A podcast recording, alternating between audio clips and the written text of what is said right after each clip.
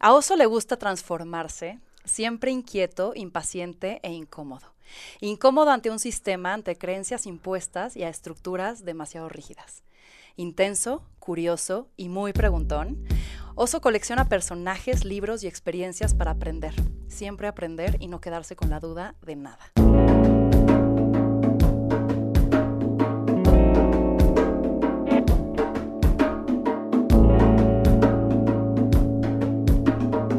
Esto es Más cabrona que bonita. Reciente enemigo del status quo, Oso se ha cuestionado lo que hace y por qué lo hace, llevándolo a reinventarse por completo. Emprendedor, inversionista, amigo, papá, esposo, hijo, de cumpleaños olvidado por venir a este mundo el 25 de diciembre, con una nobleza notable y corazón generoso, y alguien de quien su historia sin duda vale la pena contar.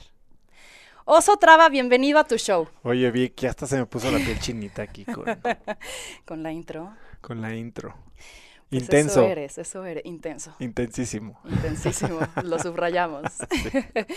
Así que bueno, estudiaste ingeniería industrial en la Ibero, hiciste un MBA en Stanford e iniciaste tu carrera en el mundo financiero. Viviste en Nueva York, eh, trabajaste en Goldman Sachs, en UBS, cofundaste Lo Mío es Tuyo, una empresa de, de empeño. Eh, te convertiste en emprendedor Endeavor, fundaste InstaFit Gym, que es una app de rutinas de ejercicio, y eres creador de Cracks Podcast. Todo eso. Eso. Entonces me gustaría comenzar con unas preguntas rápidas para que aflojes el cuerpo porque te noto un poco nervioso. Esas son las que más tenso me ponen. Empecemos. ¿Cuál es el mayor prejuicio que has sentido que la gente tiene sobre ti? Híjole. Yo creo que la gente cree que soy un mamón. Algo de oso que poca gente sepa. Em, que fui el chico danonino.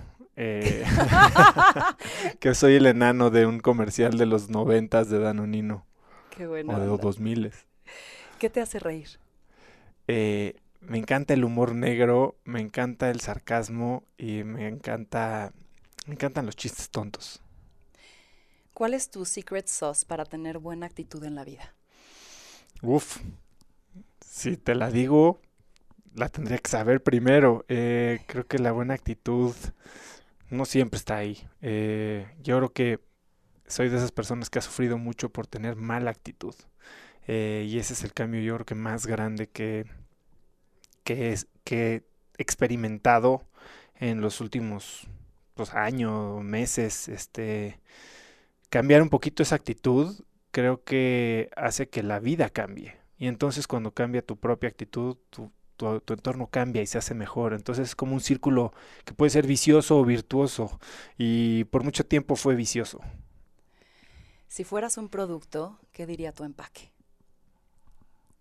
Eh, manéjese con precaución. ¿En qué crees? En el karma, El peor defecto del ser humano, la arrogancia. Tu mayor decepción, Ah, mi mayor decepción. Mi mayor decepción fue todas esas veces que me sentí menos. ¿Cómo pasarías tu último día en este mundo? Ay, lo pasaría, ojalá y todavía pueda, eh, esquiando con mis hijos y mi esposa. ¿Algún ritual, maña, algo que te distinga, que tengas al trabajar? Eh, la gente dice que me meto en una burbuja y que puedo estar como que viendo al, al infinito y no saben si los estoy oyendo o no. Me pongo mis audífonos aunque no haya música y como que me, me aíslo. Entro en un medio trance. Oso en dos palabras. Intenso y soñador. ¿Cómo te gustaría ser recordado y por quién? Eh, creo que me gustaría ser recordado como alguien bueno, alguien honesto, pero no en la palabra eh, honesto de, ay, es un cuate honesto que no te roba. O sea, sí, obviamente quiero, no- más bien no quiero que se acuerden de mí como alguien que lo roba, ¿no? Pero quiero que, como alguien transparente y como alguien divertido, alguien que, que estaba ahí eh, listo para ayudar. ¿Y por quién? Pues lo primero serían mis hijos. Eh, es ahora sí que mi, mi, mi inspiración y mi motor y mi motivación número uno. Y de ahí, pues ojalá y toda la gente que toque. Buenísimo. Pues vamos a tu inicio. ¿Cómo era Oso de niño? ¿En qué soñaba? La verdad es que digo que me acuerdo de relativamente pocas cosas de cuando era niño, pero creo que era un niño bastante, eh, bastante inquieto, era bastante ocurrente, pero como que con mucho drive. Me acuerdo que era inventivo, me la pasaba jugando y, inventando juegos. Eh, hay un juego mi mamá tejía y entonces ponía, tenía millones de estambres por toda la casa, o sea, en, por, en los closets y demás. Y yo tenía literas en mi cuarto y yo entonces amarraba hilos por todos los cuartos y después agarraba como que figuritas de acción, Spider-Man o J. Joe's o lo que sea, y les ponía clips y entonces andaba echándolos como por tirolesas por toda la casa, ¿no? Y mi mamá me acuerdo que un día a raíz de ese juego me dijo, tú vas a ser ingeniero. Y es una de esas cosas que se me quedó grabada y que eventualmente tal vez hasta me hizo Inception y, me hizo seguir un camino que terminé cumpliendo. Mira.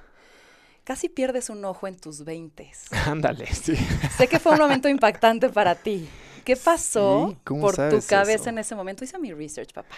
Muy bien. Eh, pues fue un borrachazo. Oye, pero acabaste hospital. Cuéntame qué pasó. ¿Qué pasó por tu mente? Es una historia durísima porque aparte en ese entonces era como, tenía como 17, 18 años. Iba, supongo que en secundaria o en prepa. Y íbamos muchísimo a Valle de Bravo. Eh, y en Valle de Bravo pues era en la pachanga, claro. Era como tierra sin ley. Eh, entonces íbamos y nos poníamos unas trancas, pero de, bueno, si te contara la de historias que salieron de borracheras de la pachanga. Pero esta noche fue una noche rara porque había unas sedecanes de algún whisky o algo así. Y pues yo para pronto dije, le voy a caer a las sedecanes. Y, y, en la pachanga hacíamos muchas estupideces, o sea, desde luchas libres hasta acabar este, bañados en lo que tú quisieras. Y entonces eh, estaban las edecanes ahí como que subidas en una, pues, en una como rampita que había, lo que sea, y abajo de ellas había una mesa, y en la mesa, pues, ya sabes, las mesas de la pachanga, unos sillones ahí asquerosos, y en la mesa había una bola de botellas, y ponen Surfing USA. Y dije, con esta las agarro. y entonces quito todos los vasos y las botellas de la mesa, las pongo en el piso y me, me, acuesto como si fuera una plancha y me pongo a remar. Y a la hora de que me pesco de la esquina y me voy a parar, porque yo sumamente coordinado creía en ese momento que iba a poder literal surfear, la mesa se inclina y yo quedo como periquito agarrado de la orilla de las piernas y me voy de pura cara contra los vasos que estaban en el piso. Y me clavo un vaso justo alrededor del ojo. Y este y bueno, se, bañado en sangre. Yo traía una t-shirt que aparte había comprado en un tianguis. Era, o sea, nuestro, nuestro rollo era ir lo, lo, más fachosos, lo más mugrosos, lo más, o sea, era deleznable nuestro estado en la pachanga. Y mi t-shirt decía Mr. Nachas Acapulco y era unas, nalgas echándose un pedo, este, soplando un pastel, ¿sabes? O sea, entonces yo estoy ahí ahogado, bañado en sangre, con la cara desfigurada y bueno, pues me llevan al, al hospital que es la Cruz Roja en Valle Bravo. Y este, y yo, pues en mi estado en el que estaba, tampoco como que estaba sufriendo, obviamente, estábamos echando relajo. Mis amigos entraban, veían que se me veía el cráneo por la frente, este, que tenía todo el cachete o abajo del ojo, pues todo abierto. Y a mí entre las cubas que traía y las inyecciones de Dolaco, no sé qué me hayan metido, pues estaba yo de un muy buen humor. Siempre he sido un borracho este, buena, onda, exacto. Y entonces cotorreando a la, a la enfermera y a la doctora, me cosieron, me lo enseñaron. Dije, no, no quedó tan bien, échele más ganas, doctor. Me descosieron, me volvieron a coser y así quedé. Bueno, todavía la historia que siguió de esa noche, pues, llegamos a casa de mi amigo, nos está esperando su papá, se armó todo un relajo y yo tuerto, este, total que estuve con la frente paralizada seis meses sin poderla mover, este, un ojo jalado. Y es entonces, pues yo de lo que hacía lana, era como te digo, de ser el niño danonino, o sea, yo hacía comerciales y lo que sea. Se te andaba acabando el se me acababa, sí, el changarro, yo no sabía hacer nada, este, todavía pues no chambeaba, obviamente mis papás a mí nunca, o sea, me pagaron la escuela y les estoy sumamente agradecidos, pero yo toda mi adolescencia me lo pagué yo. Entonces, pues sí era como que, ¿y ahora qué sigue, no? O sea, nunca pensé en ser artista, pero en ese momento sí era mi manera de pagar las cubas en la pachanga. Claro. Viviste en Nueva York cuando Sí. cayó la crisis financiera. Cuando cayó la crisis y cuando cayó el avión, que el otro día estaba viendo la Ah, ¿en película de Tom Hanks y en ese entonces vivía yo en Nueva York. Órale. No el avión de las Torres Gemelas, el que aterrizó en el Hudson. Sí. Oye, y justo estabas, no sé, en Goldman Sachs o en UBS. Estuve en Goldman Sachs en 2007, eh, partí el verano entre Miami y Nueva York y después ya cuando viví full time en Nueva York eh, fue UBS. Pero hubo un momento en el que empezaron a sonar los teléfonos y cada llamada era un despido. Sí, ¿Qué pasó por tu mente diciendo verdad- yo soy el siguiente? ¿Qué, o sea, ¿qué estabas sintiendo? ¿Qué pasó? Eso está bien interesante porque es otra historia muy chistosa. Eh, yo llevaba pues ya casi un año en este banco y definitivamente, bueno, yo había llegado a Nueva York porque era mi objetivo de toda la vida. O sea, yo toda la vida había soñado con vivir en Nueva York, trabajar en Wall Street, este, tener una chamba respetable, pues una perspectiva de ingresos muy buena. Y cuando llegué y lo hice, este, lo odié, lo odié. Trabajaba para un señor, pues ya más grande, creo que era ecuator- ecuatoriano, peruano, que no me dejaba hacer nada. Eh, justo pues era la crisis financiera y entonces menos podíamos hacer nada. A UBS le estaba yendo muy mal, todos los días periodicazos. Entonces, mi trabajo terminaba siendo venir a México e ir a países a juntas con gente a la que le manejábamos dinero y que hacía cosas extraordinarias y yo nada más sentarme ahí a, oír sus historias y hacer medio que su chalán y eso a mí me llenaba de frustración, como que yo quería estar del otro lado de la mesa. Y entonces cuando llega la crisis y se empiezan a correr rumores de que van a despedir a no sé si ocho mil personas en un día de UBS, yo como que fui a hablar con mi jefe y dije, oye, si van, van a correr a la gente, pues yo me quiero ir. Y dije, si voy a renunciar en un mes, mejor que me corran y me llevo una lana, porque los gringos sí te corren bien. Y, y el día pasó y empezaron a sonar los teléfonos y se empieza a ir la gente y como que ya se empezó, o sea, pasó el pico y ya parecía que todos los despidos habían terminado y yo seguía ahí. Y tú querías la llamada. Yo quería la llamada y en eso suena el teléfono, lo contesto, ¿qué pasa? Recursos humanos, me paro y empiezo a bailar y la gente se me queda viendo como que este güey ya, ya se nos fue, o sea, se, se- se le está le botó, botando sí. y llegué a, a- con recursos humanos a la sala de juntas y ellos como que diciéndome que si estaba bien, que si estaba necesitaba un doctor y si estaba teniendo un nervous breakdown y yo nada más quería negociar mi severance y decir vámonos a chupar ahorita en la tarde y listo. Entonces, sí, la verdad pensé que no me tocaba y me tocó y gracias a eso pude regresar a México, digo, con una mano adelante otra atrás, sin novia, sin coche, sin casa, sin trabajo, ah, con mucha maestría y mi cheque de, de severance de UBS y con eso eh, fue lo que invertí para empezar lo estudio. Que ahorita vamos a ir para allá. Eres temperamental. ¿Qué bueno y malo te ha traído ser así? Eh, es, es difícil ponerle etiquetas si es bueno o malo. Creo que soy intenso, soy temperamental en el sentido de soy muy apasionado. Y creo que por muchos años, si te estoy hablando de 39 o casi 40, no fui muy consciente. Entonces era muy reactivo, muy impulsivo. Si eso es a lo que te refieres con ser pe- temperamental. O sea, siempre he sido muy apasionado por lo bueno y por lo malo, pero creo que puede ser apasionado sin ser impulsivo. Y eso creo que es lo que he aprendido a modular últimamente. Sigo sintiendo esos impulsos, pero tal vez ahora me tomo unos segunditos para antes de actuar. No siempre, y eso es un- una chamba que tienes que estar practicando. Eh, cosas buenas, creo que ser impulsivo pues me ha llevado a la acción, ¿no? Y soy alguien que si, si algo me define es get shit done, a mí yo soy alguien que sí no solo platico las cosas, sí creo que hay que hacerlas y creo que tomar acción es la única manera de quejarte. Claro, O sea, si te vas a quejar y no hacer nada, mejor cállate. claro. Eh, pero también ha traído muchas cosas malas, ¿no? O sea, muchos desacuerdos, muchos eh, resentimientos, prejuicios, ¿no? Porque la gente, yo reacciono y reacciono de una manera tal vez muy violenta, con un comentario tal vez no muy bien pensado. Tal vez el contenido es bueno, el delivery es malo. y, y eso ha generado que mucha gente se sienta agredida, este, que se sienta alejada por mí o rechazada y eso a final del día pues tiene eh, impactos muy negativos en una cultura de la compañía y pues, en cómo todo un equipo se puede alinear hacia un fin común, ¿no? Entonces yo creo que esa es de las cosas más difíciles, inclusive a nivel personal. Una vez, o sea, hay gente que dice, no, pues así soy yo y si me quiere mi esposa, si me quiere mi novia como soy, pues es que así debe ser. Yo no creo eso, yo creo que hay que hacer compromisos de, de ambos lados y, y, no solo por darle gusto a la demás gente, sino porque tú vas a ser más feliz. Claro. Vamos a Oso como emprendedor, que además fue la etapa en donde te conocí, que hace como 10 años.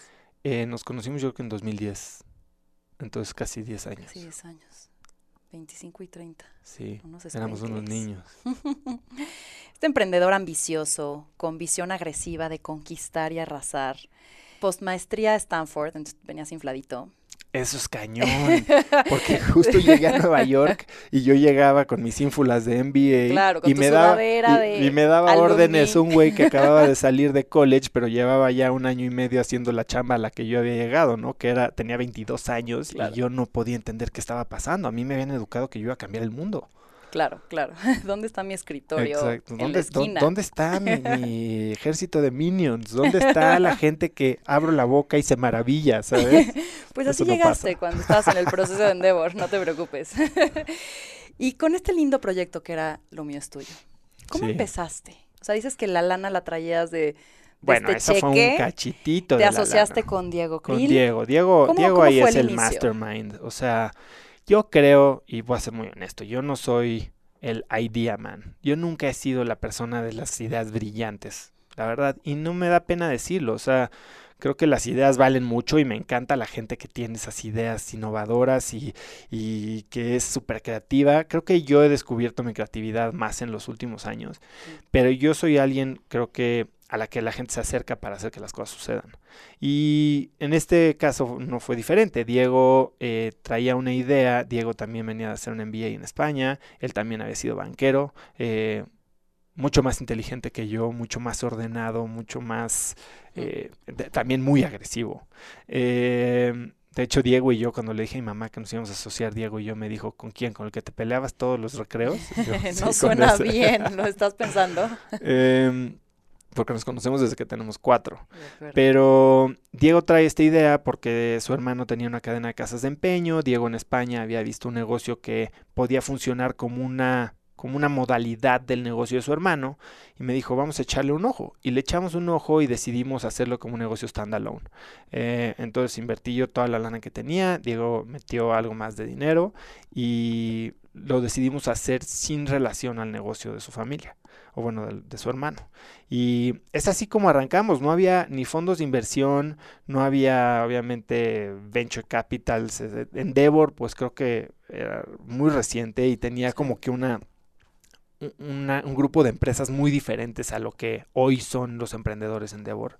Eran empresas mucho más tradicionales, de más tamaño, de más tiempo. Eh, ¿Y qué querías lograr? O sea, ¿cuál era tu visión? yo quería hacer lana. Exacto. O sea, en para ti ser exitoso era para mí en ese acumular dinero. 100%, 100% era... Yo no sabía ni siquiera qué era ser emprendedor. Yo me acuerdo, cua- eh, o sea, tengo dos conversaciones bien grabadas que han cambiado como que mi manera de ver mi vida profesional. Una fue en un bar en Nueva York, un amigo mío me dijo, te quejas tanto de tu trabajo y de tu jefe, tú deberías de ser tu, profi- tu, tu- tu propio jefe, deberías de ser emprendedor. Esa palabra ni siquiera existía. Sí. O bueno, yo no la conocía, mi familia no era de emprendedores, y aparte en ese entonces no eran emprendedores, eran empresarios. Sí. Eh, entonces yo dije, bueno, pues vamos a empezar nuestro, nuestro negocio y vamos a, a hacer lana. Y como que sí veíamos y veníamos los dos de- con educación de MBA y veíamos la posibilidad de, de vender nuestra empresa pues a un fondo, a un comprador estratégico y Diego tenía mucho más esa visión como que de negocio estructurada, ¿no? Eh, vimos un par de compradores que podían ser... eh, O sea, ya tenían su estrategia de salida desde el inicio. Sí, y la buscamos y esa fue la que se dio. Que ahorita vamos a ir ahí. Porque hubo un momento complicado. Uno. Saliendo, varios, pero uno importante, saliendo de una mentoría, de hecho, con alguien de Endeavor, Sí. en donde tú y Diego tuvieron una conversación en el coche de decir, ¿Frenamos el negocio o le tenemos que dar un giro transformativo? ¿Qué pasó ahí? Nos sentamos con Julio Gutiérrez, que Julio Gutiérrez había sido... Es uno de los cuates más inteligentes con los que pero yo he es durísimo. durísimo, Yo es no sé si él se acuerde de mí, eh, pero fue, un- fue de las pláticas más difíciles que hemos tenido porque pues, éramos unos mocosos. Y Julio llega y nos dice, están hechos unos idiotas, este negocio no da, así como siguen, o sea, ciérralo, literal. Y salimos, Diego y yo, no sé si fue en el coche o en un café allá afuera. Y sí, sí nos cuestionamos de, ¿lo dejamos aquí? ¿Aquí terminamos? ¿O, o le seguimos? Y la verdad, no sé por qué decidimos seguirle, pero decidimos seguirle. No sé por qué decidimos entrarle, no sé por qué decidimos seguirle. Y al final del día, bueno, pues a base de garra y de empuje, mucho de Diego, o sea, lo mío es tuyo, es- e- el éxito es, es yo diría que de Diego, o sea, es, Mm. es un tipazo y, y lo hizo extraordinariamente bien.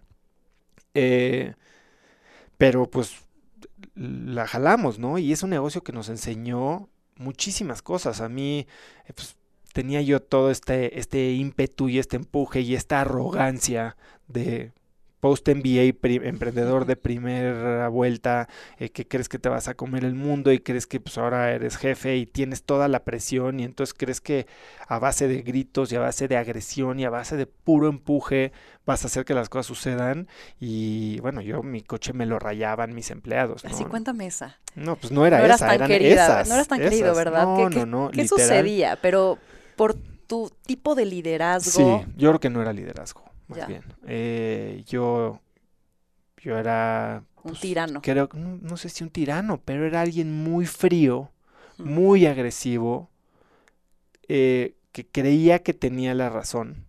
Eh, también Diego y yo creo que el error más grave que cometimos en ese entonces fue querer hacerlo todos nosotros. Y yo trabajaba de sol a sol, primero en las tiendas y después, yo me acuerdo, o sea, diseñábamos modelos de comisiones para nuestros empleados. A ver, para los que no saben, lo mío es tuyo, era una cadena de tiendas que compraban y vendían artículos usados y era una mezcla entre una cadena de empeño y un Electra, por decirlo así. Termina, empezamos vendiendo ataúdes usados y, y- y terminamos ya ¿Qué era lo que más raro? un te ataúd, llegaba? Un un ataúd. ataúd. Eh, sí, no, sí. una vez me dijeron que llegó un tigre, ¿no? Les querían empeñar un tigre o algo así. No sé si me contó Diego. No, creo que nos dijeron que si tomábamos animales, Ya. pero nunca tomamos. El, el Sí, ataúd no. sí estuvo en la tienda oficial. De acuerdo. y, Y, sí mesas de billar y pues muy poco, ¿no? Entonces al final del día terminamos, en vez de tener tiendas de 2000 metros, teníamos de 40 o 70 metros con electrónica, videojuegos, todo ese tipo de cosas. Que estuvo difícil porque pues sí, o sea, nos robaba, teníamos pocos controles, nos robaban nuestros empleados, nuestros Y clientes, trabajabas de sol a sol, no dejaban a- No deja- ayudarse. Exacto. Nunca contratamos un equipo que fuera mejor que nosotros. Yo creo que esa es la lección que más tiempo me, ha tar- me he tardado en aprender y en aplicar. Porque siempre que tienes un presupuesto, tienes la opción de gastarlo en lo que se necesita o de invertirlo en una persona. Claro. Y la opción fácil es gastar en lo que se necesita. Sí. Este, y, y es lo más costoso, yo creo que he hecho. Ahora, tuvieron una salida, Sí. pero igual lo mío es tuyo no terminó como inicialmente lo habían planeado. Sí, fue algo ¿Qué raro. falló? ¿Qué salió mal con base al plan inicial? Bueno, yo creo que fue algo difícil porque fue una salida medio, medio forzada, medio complicada, porque eh, tomamos inversión de este grupo al que nosotros habíamos pensado venderle, le vendimos el 51%, bueno, primero tomamos algo de inversión, después creo que el 51%, y cuando se hizo el 51%, como que hubo una recapitalización, en ese entonces lo que pasó fue que Diego y yo siempre fuimos co-CEOs que hoy todavía hay algunas empresas que lo manejan, yo creo que es, es un tema difícil, ¿no? Sobre todo cuando ninguno de los dos tiene experiencia. Claro. Eh, y entonces, cuando empezamos a tener un jefe mayoritario, este fondo, y dentro del fondo tampoco estaba muy bien la comunicación entre ellos, yo tenía un jefe que me decía, controla el dinero, porque justo en ese momento cambiamos de roles. Yo antes era COO y CEO, y Diego era CFO, CEO. Y después cambiamos. Y me hice yo el CFO como para darle una visión nueva y Diego más empuja la parte operativa.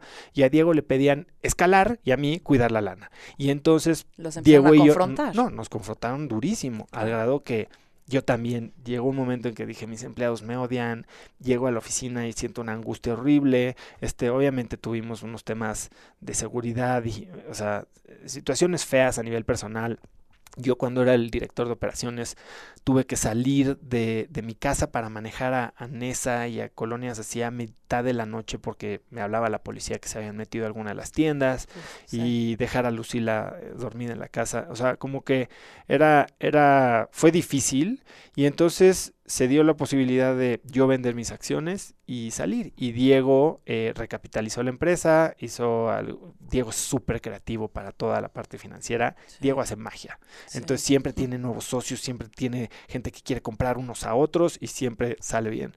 Y este, y entonces eso hizo, yo vendí mis acciones y Diego se quedó porque iban a recapitalizar la empresa, todavía tomó deuda del fondo y hizo un joint venture con, con la marca que, que, nosotros nos había inspirado, que eran unos australianos, hicieron unas tiendas padrísimas, les empezó a ir increíble, empezó a dar crédito, y después estos cuates, los del fondo que nos compraron, se metieron en problemas a nivel global. O sea, su acción cayó 80% en la bolsa en 8 meses o 90, y entonces decidieron dejar de fondear ciertas operaciones, entre ellas lo mío es tuyo, que ya se llamaba Cash Converters, y la cerramos. Bueno, la cerraron. Y ¿Cambiarías algo sin el choro de no porque esto me trajo a, lo, donde estoy hoy, sino qué hubieras hecho distinto? Ahora viendo en retrospectiva. Eh, sí, mira, creo que hay dos cosas. Eh, una, que creo que lo volví a cometer al empezar Instafit. Yo cuando la gente, y se me acerca mucha gente como en que periodos de transición profesional. Y la gente cree que quedarse sin chamba o vender su empresa o no saber qué hacer es una maldición. Y yo creo que es una bendición. Yo creo que cuando tienes chance de sacar la cabeza del agua, respirar y dejar de bracear sin saber a dónde estás braceando, claro. es cuando puedes tomar decisiones de hacia dónde es tu siguiente brazada. Y probablemente no te va a llevar a donde quieras llegar en dos o tres pero la siguiente va a estar un paso más cerca. Entonces, yo creo que también me aventé a hacer lo mío es tuyo sin saber mucho, ¿no? De qué industria, o sea, sin tener la conciencia plena de que lo que empiezas le estás dedicando mínimo cinco años de tu vida, ¿no? Uh -huh. Y de full time, full energy, full commitment. Si no, entonces no lo haces, ¿no? O no va a salir tan bien. Cuando haces dos o tres proyectos a medias, pues las cosas no jalan. Eh, entonces, esa es una cosa, ¿no? Como que tomar más el tiempo y tal vez ser más estructurado. Hace poco mi coach me preguntaba que si yo era impulsivo o analítico. Y le digo, soy impulsivo después de hacer un análisis. Entonces, entonces eh, sí, o sea, creo que, creo que nunca he sido tan de, bueno, voy a hacer todos estos análisis y gráficas, pero sí de haber tenido una noción mejor de claro. hacia dónde iban las tendencias, qué podía implicar este negocio y en realidad si sí era algo en lo que yo me veía cinco años adentro, ¿no? No teníamos ni idea del negocio al que nos estábamos metiendo. De acuerdo. Eh, y otra cosa es esa, o sea, sí hubiera, sí creo que hubiéramos gastado más en equipo y lo volví a cometer en Instafit. Instafit lo fondeamos con medio millón de dólares, de los cuales 400 y cacho mil iban destinados a marketing. Cuando yo hubiera hecho hoy al revés, si hoy tuviera dinero, es más, hace un año dejamos de invertir en marketing y todo lo que gastábamos en marketing se fue a nómina.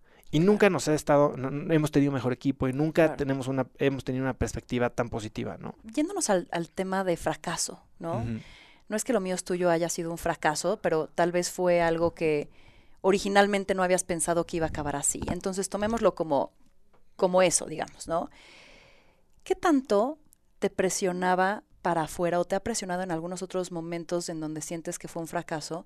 ¿Te presiona más lo que el decir para afuera el ya no estoy aquí, esto no funcionó, eso que te vendí ya no jala? ¿O qué tanto te duele más internamente? De entrada es que yo sí no considero lo mío estoy un fracaso.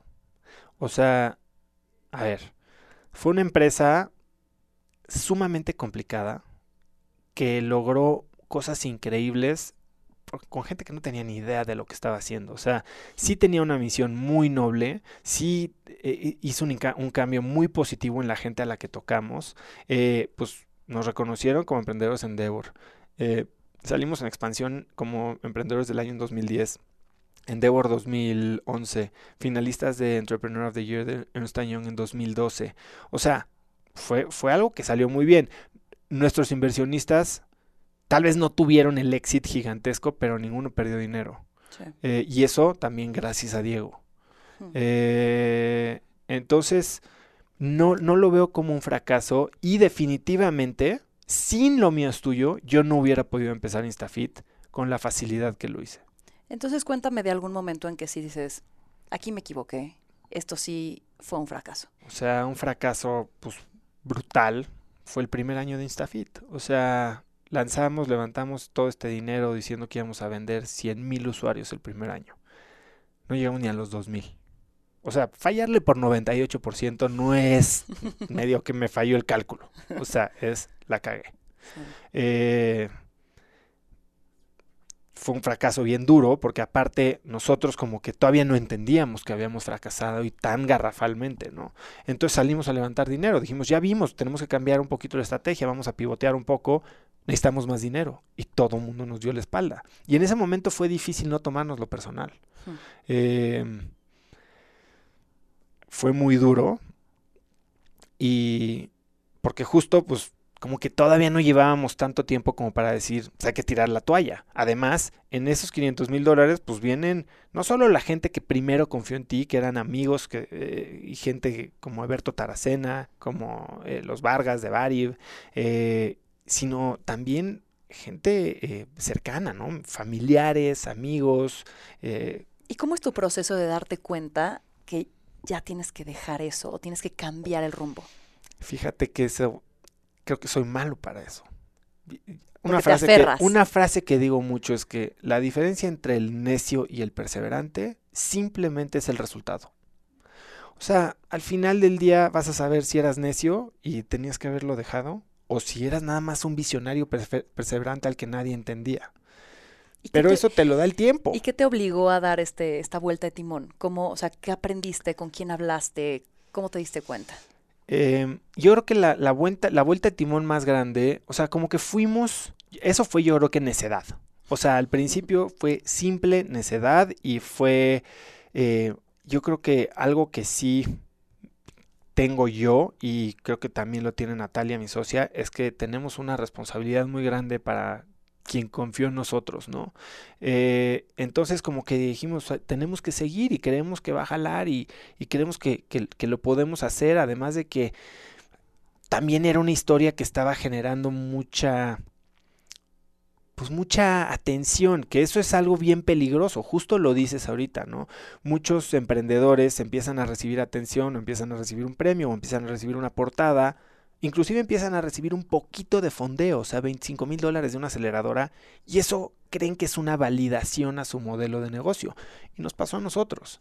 Y eso te hace anclarte en indicadores positivos que son falsos positivos, ¿no? Y que solo alargan la agonía. Eh, a nosotros el cambio más importante pasó cuatro o casi cinco años después de haber empezado, cuando, a ver, Eric en el primer y único consejo de Endeavor que tuvimos en InstaFit, nos dije, estábamos a punto de tronar y nos dijeron, bueno, pues, ¿cuánto tiempo más le vas a dar a esto? Eric me hizo esa pregunta, ¿cuánto tiempo más le vas a dar a esto? Y esto fue hace tres o cuatro años. Y dije, no sé, no sé cuánto tiempo. Y pensé, tal vez uno, tal vez dos. Pues bueno, llevo cuatro años más y hoy no tengo una fecha de final. Ahora, lo que sí hemos tenido que hacer es dejar de tratar de cumplir los objetivos de gente que no somos nosotros. ¿Tenemos la responsabilidad para nuestros socios? Sí. ¿Tenemos la responsabilidad para nuestra misión de cambiar y mejorar la vida de millones de personas a través de tecnología y de contenido de bienestar? Sí. ¿Tenemos la visión o la misión o la, o la eh, eh, obligación de crecer al 7% mensual porque así crece Y Combinator? No.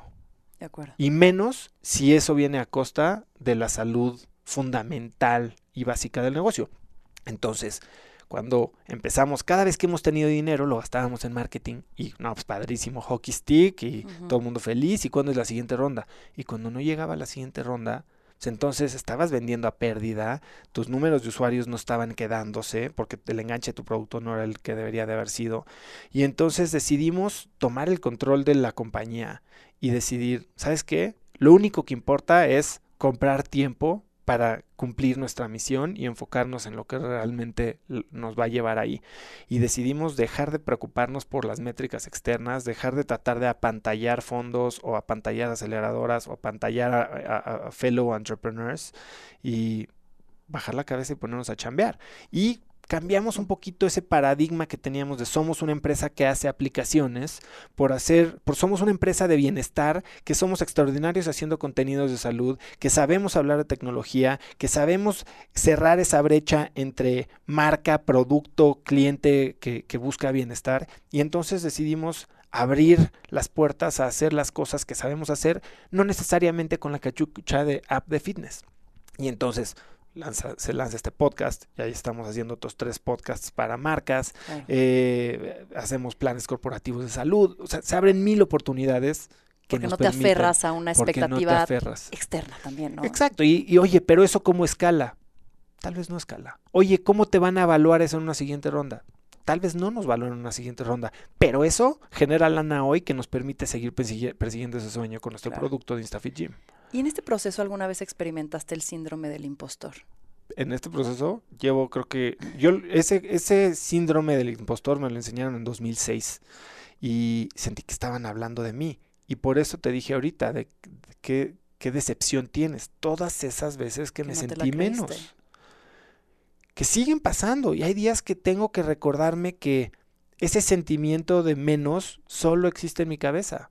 Que no es porque la gente de afuera me admire o me sienta menos, es porque les valgo madres. A la gente de afuera no le importas. ¿Y, ¿Y cómo le das la vuelta? O sea, uno es hacerlo consciente, detenerte y tal vez frenar tu mente de, de esta basura que estás generando. Pero, ¿cómo sales de ahí? Creo que tienes que recordarte. Primero es detenerte y saber que lo estás haciendo, ¿no? Como bien dices. Pero después, ¿qué es, cómo lo, ¿cuál es el contrapeso? pues recordarte de todo lo bueno que sí tienes. O sea, a mí todas estas prácticas de agradecimiento, de reconocimiento de las cosas buenas que te pasan todos los días. Y no agradecimiento tiene que ser como, oh, gracias por la vida y gracias porque puedo caminar. Sí, sí está bien, pero puedes agradecer cosas bien tangibles. O sea, gracias porque puedo despertarme y trabajar con gente que me cae bien. Gracias porque vivo con mi familia y porque puedo pagar la escuela de mis hijos. Gracias porque me invitaron a casa de no sé quién a Valle de Bravo. O sea, no es tengo que tener, no es tengo que ser, no es tengo que hacer. Es gracias por todo esto a lo que tengo acceso y, y si tengo ese acceso es porque algo debo de estar aportando a la gente que me lo brinda. Y entonces si te pones a pensar, ok, nadie da las cosas de gratis. ¿Qué estoy dando yo para merecerme esto? Y en ese momento te das cuenta que está bien recibir. Platicando con Héctor Sepúlveda la semana pasada me decía, tienes que, que saber dar y dar mucho, ¿no? Y leí un libro que se llama The Go Giver que me recomendó él, pero de nada sirve si no sabes recibir. Claro. Y en el momento en que te das cuenta que te mereces, y no, no merecer de entitlement, pero de está bien recibir. No, y vibrar en abundancia, no en carencia. Exactamente. Y, sí, o sea, esas palabras vibrar y lo que sea pueden ser medio místicas, ¿no? Simplemente siéntelo. Sí. Ahora, quisiera hablar de estos puntos de inflexión, que has tenido varios, en donde han cambiado radicalmente tu rumbo. Sobre todo en estos momentos en donde tal vez morías de miedo, pero decidiste dar ese paso y avanzar. Cuéntame, ¿cuál ha sido el, punto de inflexión más importante que ha dado este rumbo distinto a Oso? Este, yo creo que es el, último año. O sea, yo llegué. A ver, yo cuando cumplí 30 años eh, vivía en Nueva York y pues mi vida parecía que estaba a toda madre. O sea, vivía en Nueva York, vivía en soltero en un departamento en el piso 27, este, hice una fiesta que vinieron 400 personas, este, estuvo increíble. Y no sentí nada. Y los 30, qué dolor. No me son... Pero mis 31 fueron un periodo de gran transformación en el que me quedo sin chamba, regreso a México con una mano delante y otra atrás y empiezo lo mío tuyo. Eh, y entonces se, viene una década en la que pues toda mi identidad se, se formó alrededor de ser emprendedor y todo lo que eso implicaba. Y de un camino como ya trazado, ¿no? Te fuiste de maestría. Eso, eso fue en los 20, exacto. Estás totalmente enfocado a generar dinero y de repente dices, voy para allá o no. Exacto, o sea, eh, eh, sí, o sea, mis 20 fueron como la década profesional y todo caminito, caminito, caminito, lo logré y llego y pues no, aquí no era. Y entonces te puedes tirar por la ventana y decir, acabo de desperdiciar toda mi vida y ya tengo 30 y no sé qué hacer y estoy manejando el coche de mi abuelita, o pues empezar otra cosa y aprender. Y entonces, bueno, mis 30 fueron eso, pero llego a, los 39 y totalmente insatisfecho, infeliz, vacío, frustrado, enojado, eh, eh, achicado. Pero lo detonó una conversación. Alguien llegó a confrontarte a decir. Pues mi esposa un día. ¿Qué está pasando? Pues un día mi esposa me dijo, ¿por qué odias tu vida? O sea, me lo dijo llorando. Porque yo me quejaba y yo generalizaba y dejaba que una cosa negativa nublara toda mi vida. Si me había ido, yo veía un reporte de ventas de Instafit o un reporte, el, día que me tocaba hacer el reporte de inversionistas, si había algo malo, eso dejaba que permeara y que, que me identificara a mí, porque yo era Instafit, yo era emprendedor y si Instafit le iba mal, por cualquier métrica yo era mal, yo no valía nada. Entonces, eh, y eso hacía que yo viera a mi familia mal y a mi esposa mal y a mis hijos mal y entonces todo mal. Y me decía, ¿por qué no estás disfrutando esto? ¿Por qué no estás valorando todo lo bonito que tenemos? ¿Por qué odias tu vida?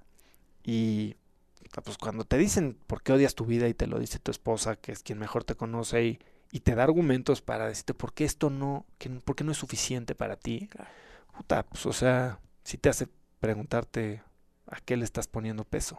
¿Y qué hiciste a partir de ahí? Pues bueno, yo llevo haciendo coaching ocho años, o sea, desde lo mío es tuyo.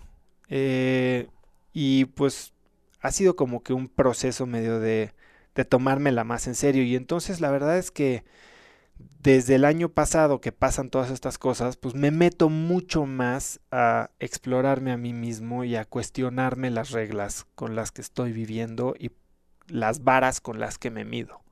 ¿Qué es lo peor que encontraste en este análisis, introspección no, pues que para mí el dinero, el dinero era rey.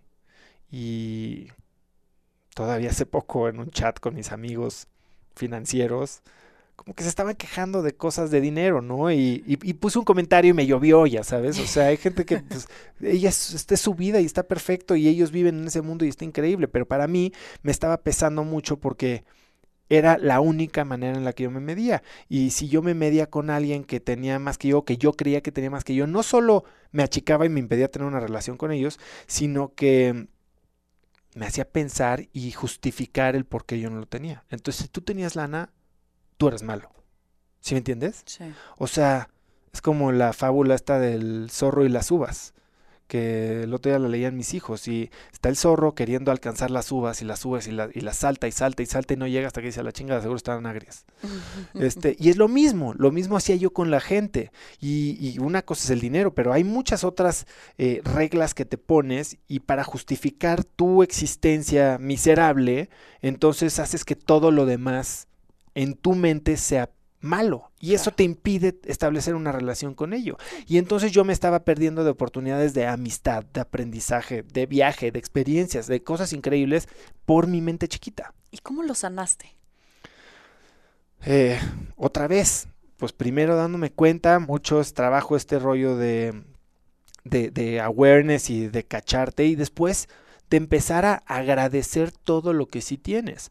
Eh, digo, he leído no sé si cuenta como guilty pleasure porque no es guilty, pero a mí este, este tema de libros de desarrollo personal se me hace que son joyas que la gente no sé por qué los pelucea, porque es, es de... Es de autoayuda. Es de, ¿por qué, de, por qué necesitas autoayuda? No está bien ayudarte a ti mismo, si no me ayudo yo, ¿quién me va a ayudar? Claro. Este, ¿Algún libro que, que quisieras recomendar, alguna pues herramienta que te ayudó en este proceso? Pues bueno, me fui a un curso, a un curso de Tony Robbins, este, increíble, el de Unleash the Power Within.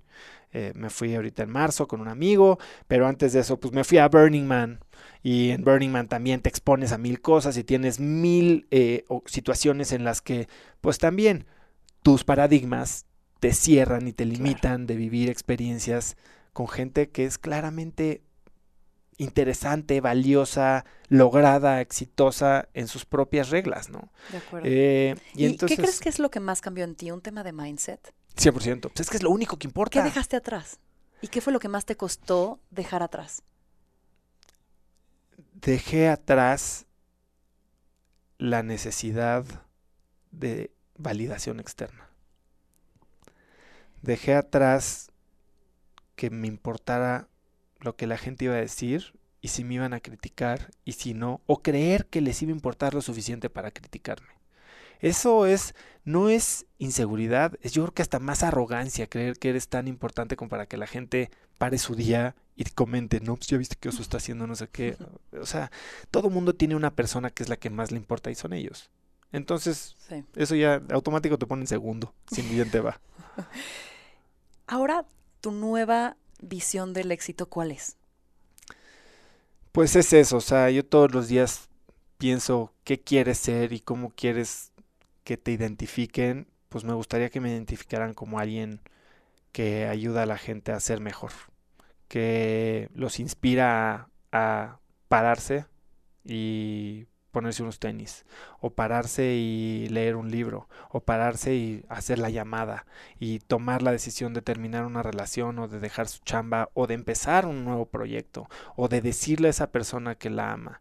Eh, o sea, yo, yo lo que quiero es poder mostrar con el ejemplo que, que puedes ser quien tú quieras, siempre y cuando pues no estés ahora sí que metiéndote en la vida de los demás.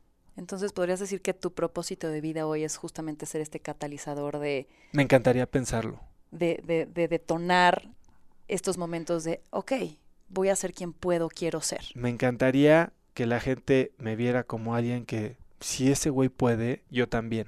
No que él puede porque tiene tal, tal, tal. Que eso pasa mucho, por ejemplo, y me escribe gente que escucha. Mi, mi objetivo con, con el podcast es que veas que la gente que está haciendo cosas extraordinarias no es diferente a ti. No importa si viene de familia rica, de familia pobre, de vivió fuera, vivió dentro, vivió en la cárcel o no. Mucha gente sigue creyendo que sí, que la vida se define por condiciones y no por decisiones.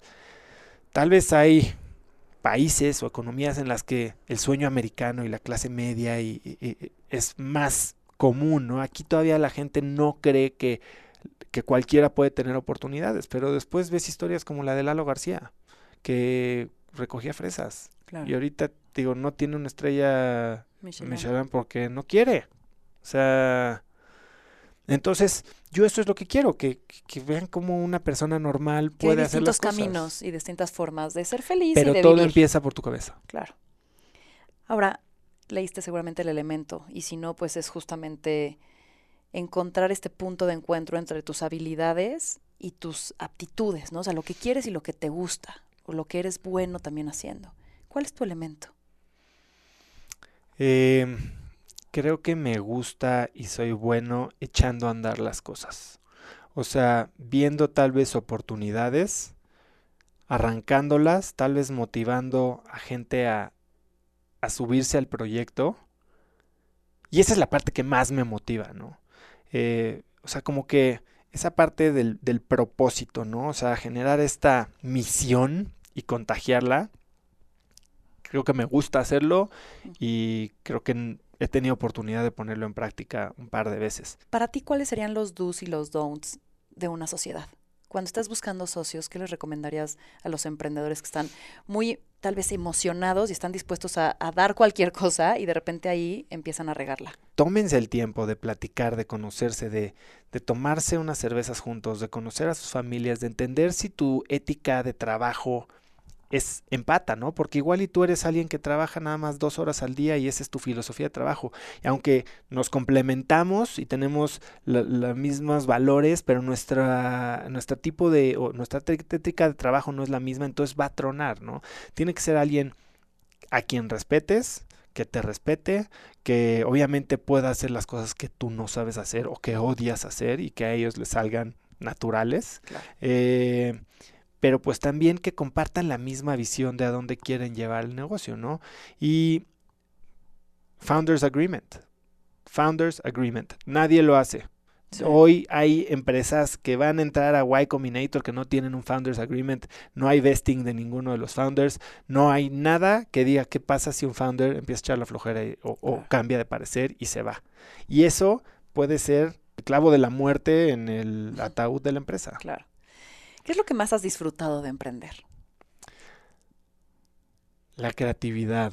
Yo creo que me gusta cuando veo a alguien usar el un producto, me gusta cuando alguien es tocado por algo que inventamos nosotros y, y le cambia la vida y tiene algo que darte las gracias. Pues también, por un gracias vienen también tres mentadas de madre, ¿no? Eh, o sea, sí, tampoco todo está. no nos lo vendas tan bonito. No, no, no, no, no es bonito, pero sí.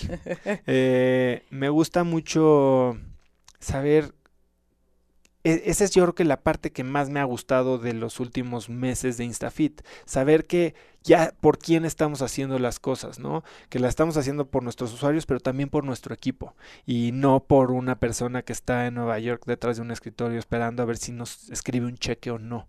Eh, que para mucha gente puede parecer una visión medio limitada o conformista o chiquita, pero yo no creo. O sea, yo creo que puedes hacer cosas muy grandes todo con su tiempo. O sea, el tema de esto de lo necesito ahorita y para eso necesito 5 millones de dólares y si no, no puedo, creo que nos está cegando y nos está haciendo esclavos de sueños que ya no son nuestros. Claro. ¿Y cuál crees que es este ADN del emprendedor? Porque no, no creo que todos tengan material para emprender y está bien. Desde tu punto de vista, ¿cómo puedes hacerte una autoobservación de decir, si tengo lo que necesito para emprender o no? ¿Qué haces en un día malo? ¿Qué haces en un día cuando no te salieron las cosas bien? Yo creo que esa es eh, una de las características más importantes de un emprendedor. Es la piel gruesa, eh, saber aprender de esos errores y entender que un error no te hace, o una cosa buena no te hace, ni un error te destruye, y que siempre hay una puerta más que abrir, ¿no? Que tal vez esa es la parte que regresamos a lo que decía de necedad y visión, ¿no? Creo que el emprendedor nunca pierde la esperanza que no sé si eso es bueno o malo, porque sí, ya sé que todo salió mal, todo lo que te dije que iba a hacer salió mal, pero acabo de ver esta. Oye, yo siempre digo que cuando emprendes tienes que en tu equipo a huevo tener tres tipos de personalidades el optimista, el pesimista y un ingeniero. Me dijiste. ¿No? O sea, y esta parte justamente es el que el ve, el que ve el vaso medio lleno y es justo nosotros los emprendedores, que siempre vamos a tener un por qué sí. Después el güey que te va a decir el por qué no, que ve el vaso medio, medio vacío. Y el ingeniero que te va a decir, a ver, el vaso está al 50% del agua. Lo interesante es que no estás 100% de las veces en, la misma cubeta. O sea, tú como emprendedor, no me digas que somos los positivos y siempre hay un como sí. Hay días que dices, esto ya valió madres, no hay manera de salir. Hay una bipolaridad en nuestra y Y por suerte, si estás solo, bueno, pues es muy difícil y no tienes algún sistema de soporte familiar o, de advisors que te pueda decir, no, güey, no estás viendo esto. Pero bueno, cuando tienes un socio o dos, pues puedes generar estas dinámicas, ¿no? Yo con Natalia y con Diego me ha pasado que yo el día que más oscuro la veo, llegan ellos y me dicen, no, hombre, esto está de poca madre y nos está yendo bien aquí y acá y acá. Y de igual manera, eh, cuando ellos están abajo. consiste en cómo ves las cosas. Claro. ¿Desde qué ángulo? ¿Y con qué posibilidades? Y la verdad es que todo el mundo dice, el ingeniero tiene que ser objetivo. ¿Qué es objetivo? Claro. ¿Y hay algo que tú tengas como una verdad, pero que la gente, o sea, que nadie te lo crea? Es una pregunta que hago yo también y qué difícil es. Eh, yo creo que mi verdad es que nada está escrito. Y el tema es que probablemente la gente quiere creer que sí lo creen y claro, o sea, tú tienes el control de tu vida, pero no, la gente no lo cree. La gente le gustaría creerlo, pero no lo cree, al grado de que están encadenados a sus escritorios en, en chambas que llevan 20 años porque les pagan un buen cheque o porque eso es lo que estudiaron, o porque su esposa le dice, oye, no, no te puedes salir, o porque es lo que su mamá quería que hicieran, o porque es mi papá estaría orgulloso de que yo esté aquí y su papá ya está muerto. Pero saber que puedes cambiar empezando hoy, tal vez no necesariamente va a ser indoloro, ¿no? Pero de que se puede, se puede. ¿Cuál es la lección más, más, más cabrona que has tenido? Pues son, son varias. Yo creo que, eh, uno, déjate ayudar. O sea, cuando crees que pedir ayuda es mostrar debilidad y eso te hace chiquito, es un círculo que se self-fulfilling prophecy. No pides ayuda, entonces eres chiquito y te vas a hacer aún más chiquito. Eh, rodéate de gente mejor que tú y trata de, de entender que no siempre para, a ver, me pasó cuando llegué a Stanford, ¿no? Yo, te dicen que todo el mundo cree que es el admissions mistake, que todo el mundo cree que él fue el error que no debería de estar en ese cuarto, porque es el muy archivo que se fue. Muy impresionante estar con gente que consideras tan lograda, tan inteligente, tan exitosa. Y te das cuenta que cuando tú cuentas tu historia, que para ti suena aburrida, insignificante, yo era el niño Nino, este, hay gente que le parece eh, fantástica, ¿no? Y este, y hasta inspiradora. Entonces, entiende que en estos ámbitos en los que hay gente sumamente lograda, tienes mucho que aportar tú, desde tu propia visión, desde tu propia experiencia, y que estando en el mismo cuarto ahorita, hablando de lo mismo, si hubiéramos estudiado lo mismo, nacido en el mismo año, ido a la misma escuela, tu vida es completamente diferente a la mía, y ya por eso me puedes aportar y yo te puedo aportar valor. Claro. Quiero irnos a un ratito de filosofear en que una pregunta no tenga nada, que aburro. nada que ver con la otra. Primero es algo que, que yo como que he detectado ahora, que es no nos volteamos a ver a los ojos. Vas caminando por la calle y, y, no te aguantan la mirada. O sea, haz el ejercicio y vete mucho más allá y sonríeles y la gente es como de, puta, ¿por qué me está viendo? ¿Qué quiere? ¿Le gusta o no? ¿Qué me, me va a secuestrar? ¿No? ¿Por qué crees que hemos perdido esta empatía y este, esta cercanía humana? Y no nada más, no nos vayamos por lo evidente tal vez que es tecnología, no. No, no. ¿Por qué nos estamos separando? ¿Por qué nos dejamos de ver a los ojos? Yo creo que es miedo a enseñar quiénes somos. Es miedo a ser vulnerables. Es miedo a, a mostrar que tal vez no tenemos todo el pedo bajo control como decimos. Claro. No sé si has oído el término horas paja. O bueno, al menos es algo que yo últimamente he estado pensando sobre hay muchos momentos que he vivido que volteo para atrás y que no recuerdo.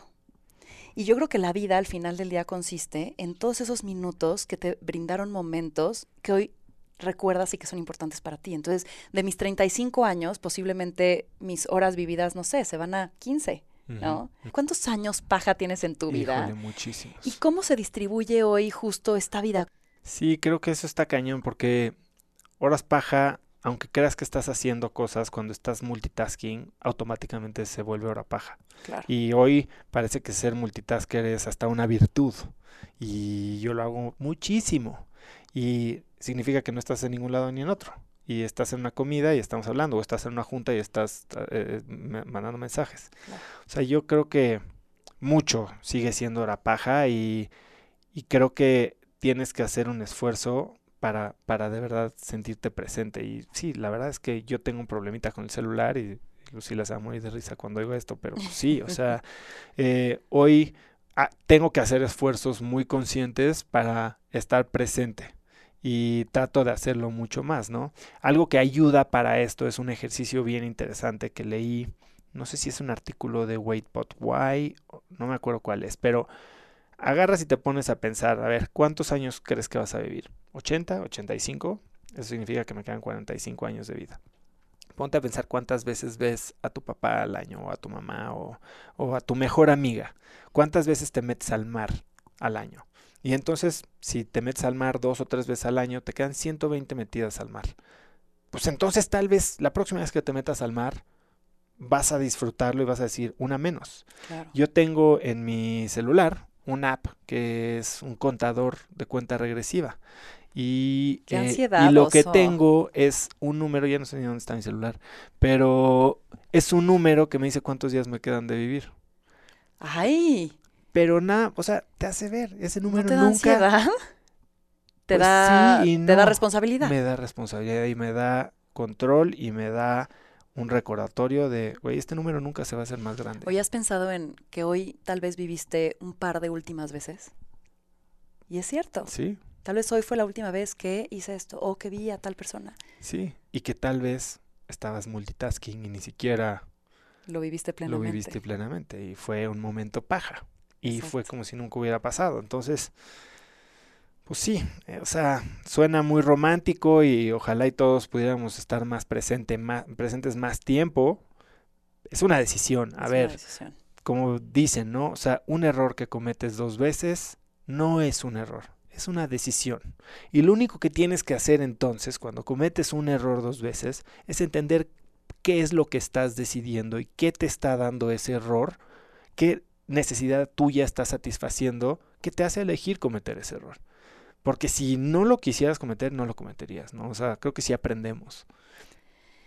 Sé que eres un papá muy presente te encanta jugar con ellos, llevarlos sobre todo a actividades outdoor, ¿no? Y e irte al mar, a explorar, al bosque. ¿Qué es lo, qué es lo más importante que quieres que aprendan de ti tus hijos? Me gustaría que aprendieran a confiar en ellos. Creo que eso es lo más valioso que les puedes dar y, y es bien difícil porque creo que como papás tratamos de darle a nuestros hijos lo mejor que tuvimos o mejor de lo que nosotros tuvimos o todo lo que no pudimos tener. Y eso significa tratar de vivir a través de ellos. Y eso fija expectativas y fija eh, creencias en nuestros hijos que tal vez no son las suyas, ¿no? Y al rato, como tú no pudiste ir a la universidad, tiene tu hijo que hacer una maestría en la mejor universidad. Oye, ¿por qué? Si, si eso, porque yo no pude, entonces hoy tú sí puedes, lo tienes que hacer. Espérate, tú no pudiste y no fuiste, pues tu rollo, ¿no? Entonces a mí me gustaría darles esa confianza en sí mismos como para poder de manera muy consciente tomar decisiones. Sé que obviamente no pueden tomar decisiones súper maduras a los ocho años, pero, pero sí reconocerles que tienen el poder de tomar una decisión y que si yo les estoy hablando desde mi punto de vista es para darles nada más data points de qué podría pasar de una o de otra manera, ¿no? Claro.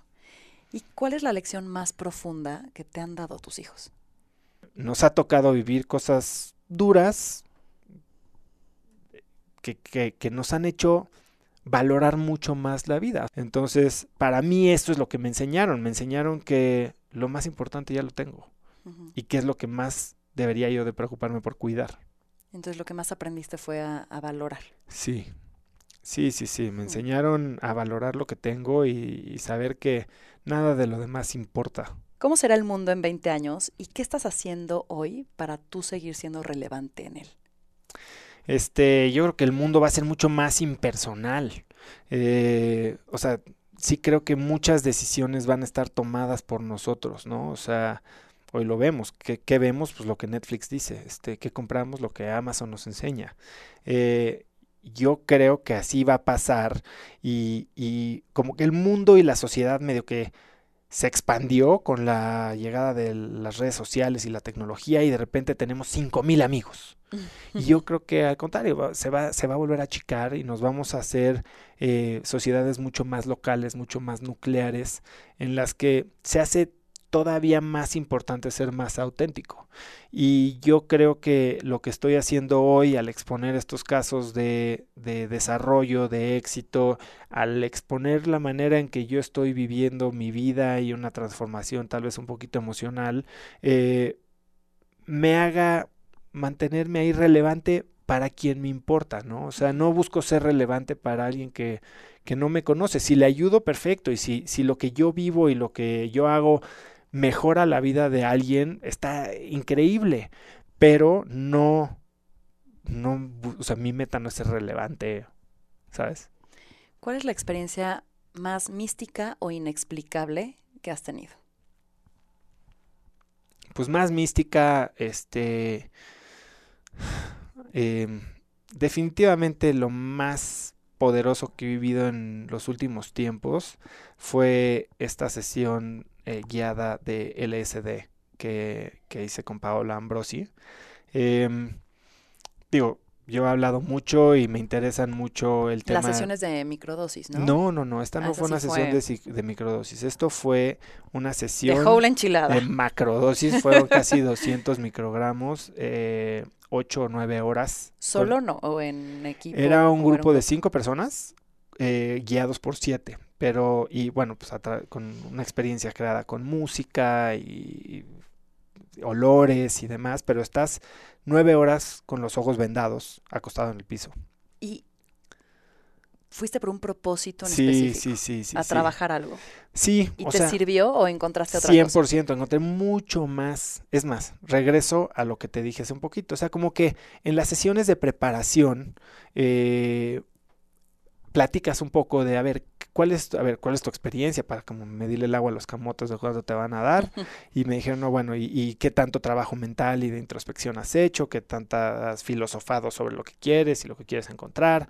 Eh, ¿Cuál es tu propósito para este viaje? Y entonces lo había pensado y dije, bueno, yo quiero como que arreglar mi relación con la lana.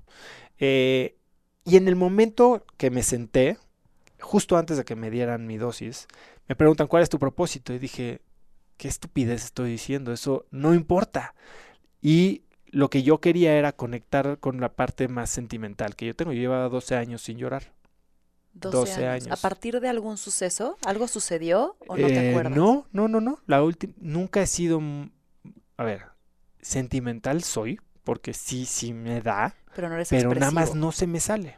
Este, ¿Y por qué? ¿Por pena? ¿No sabías? No sé. Yo creo que eh, para mí, no sé si estoy entrando en psicoterapia, pero como que, pues sí, o sea, para mí mis papás o mi mamá es una persona muy fuerte y me acuerdo que cuando la veía llorar o cuando la he visto llorar, sí es algo que me da mucha impotencia.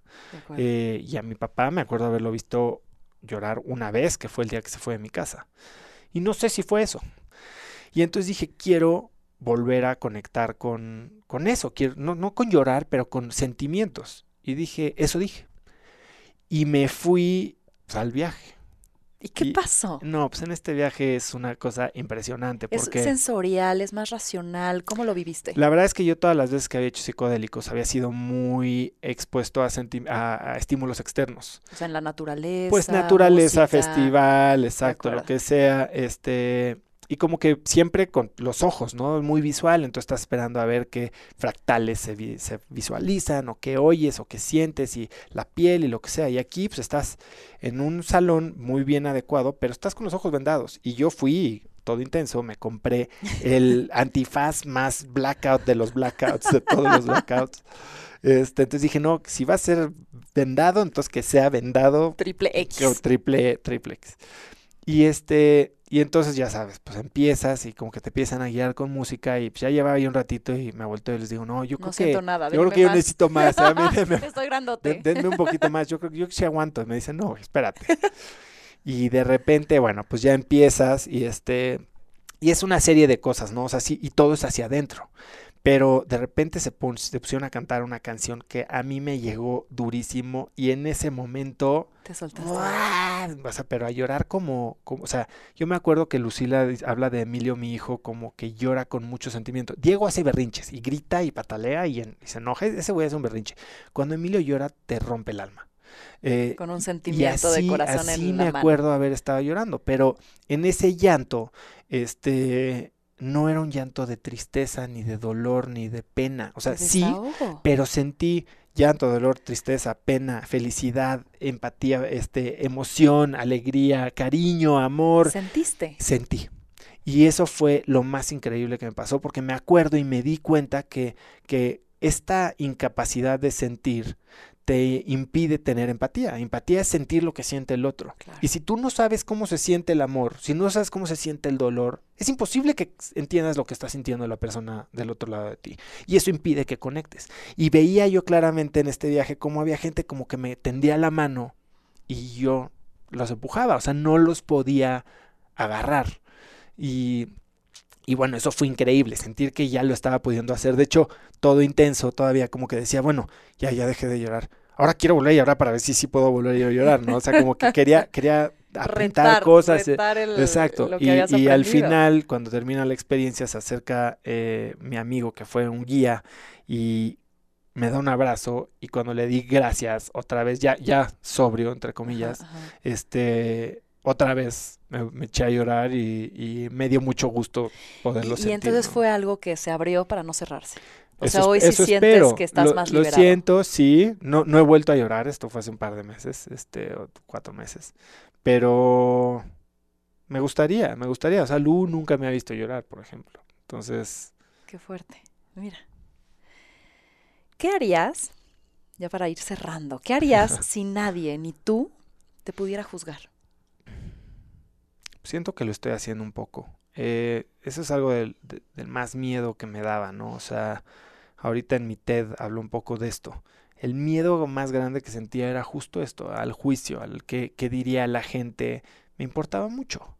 Y, y creo que hoy estoy dejando eso un poquito a un lado, tal vez no el, don, me, vale madres, pero, lo estoy haciendo un poco y estoy hablando de muchas cosas en videos. A ver, yo juré que nunca le iba a hablar a mi celular este, para grabar un videíto de Instagram. Y me acuerdo el día que, que grabé el primero y dije, no puede ser que ya estoy haciendo esto. Y ahora lo hago cada semana y y son temas que de verdad me importan. No, no, no es, digo algo por, por decir, miren, hoy mis zapatos. O sea, la neta es que sí hablo de cosas que estoy sintiendo y que muchas veces no son muy fáciles de, de articular o hasta de explicar. Mucha gente decir, ¿por qué este güey está hablando de esto en Instagram? Pues lo hago por mí, no por nadie más. Entonces, si lo ven 10 personas o 300 o 3000, me da lo mismo, ¿no? Pero... Pero ha resonado. Ha resonado ha resonado y eso es lo más sorprendente. O sea, el podcast es, yo creo que de todos los proyectos en los que me he involucrado, el que mayor tracción y más retroalimentación positiva ha tenido tan rápido. Eh, y eso me ha hecho quererlo hacer más. Obviamente, pues sí, acaricia un poco tu ego, ¿no? Decir, estoy haciendo algo que gusta. Y entonces te pones a pelear qué tanto debo de sentirme orgulloso por esto y qué tanto no. Pero al final del día creo que también vilificar el ego tampoco es bueno. O sea, está bien sentirte motivado, está bien eh, sentir que, que, lo que haces le gusta a la gente. Si sabes cómo usar ese, eh, no sé qué palabra usar, poder no es un poder, pero esa influencia, ese, ese, ese altavoz que tienes en la boca para, para hacer algo positivo. De acuerdo.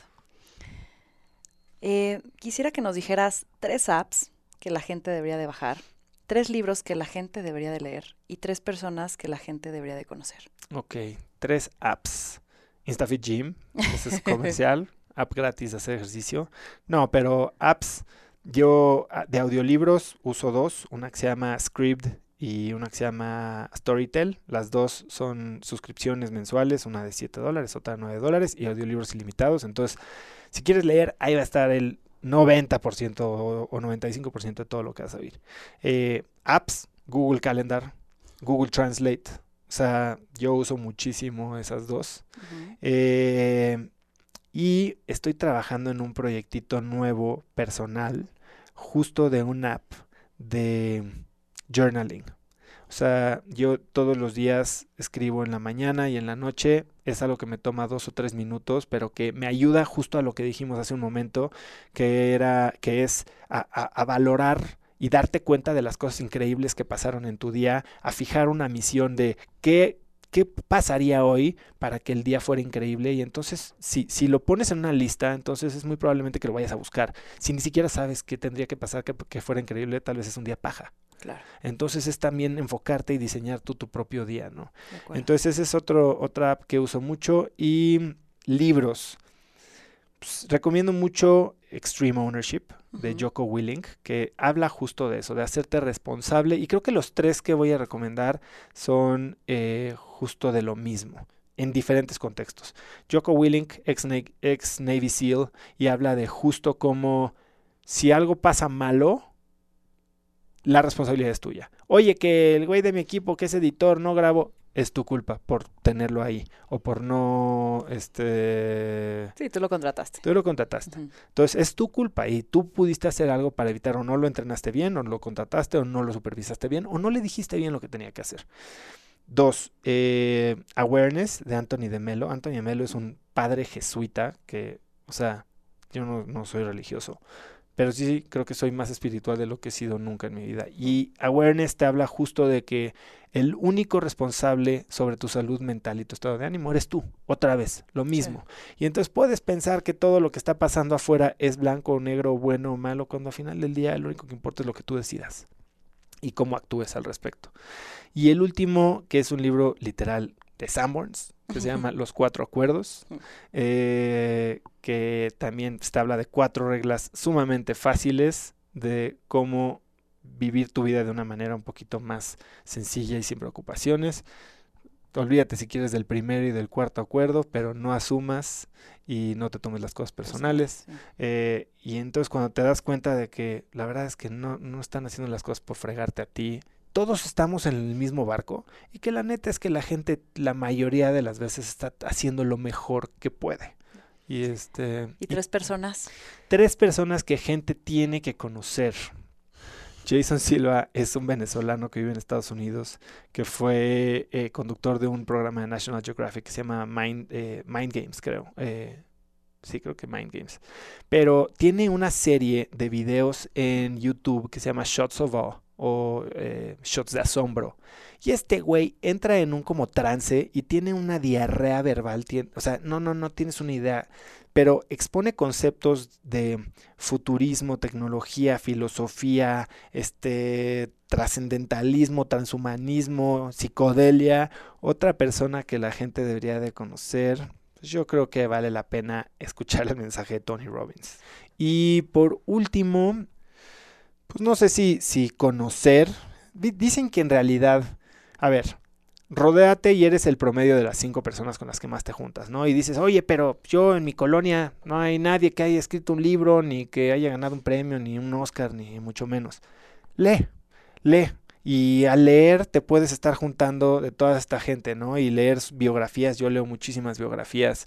Eh, entonces, también leer libros como eh, los de Steven Kotler, que se me hacen buenísimos, desde The Rise of Superman, eh, tiene una novela eh, que se llama The Last Tango in Cyberspace, también futurista, increíble. Stealing Fire, que habla de todo este tema de flow y él es una persona también súper inteligente. Entonces, lean biografías de deportistas que son increíbles como Andrea Agassi, la de Tiger Woods. O sea, como que te das cuenta que todo lo que hace a una persona diferente de la otra no son sus condiciones, sino sus hábitos, su mindset y sus acciones. De acuerdo. ¿Qué mensaje escribirías en el cielo para que miles de personas lo leyeran? Que nada está escrito, que nada está escrito, que si crees que hay alguien ahí arriba que ya definió lo que te va a pasar, pues estás condenado a vivir una vida de silenciosa desesperación un último mensaje que quieras dar.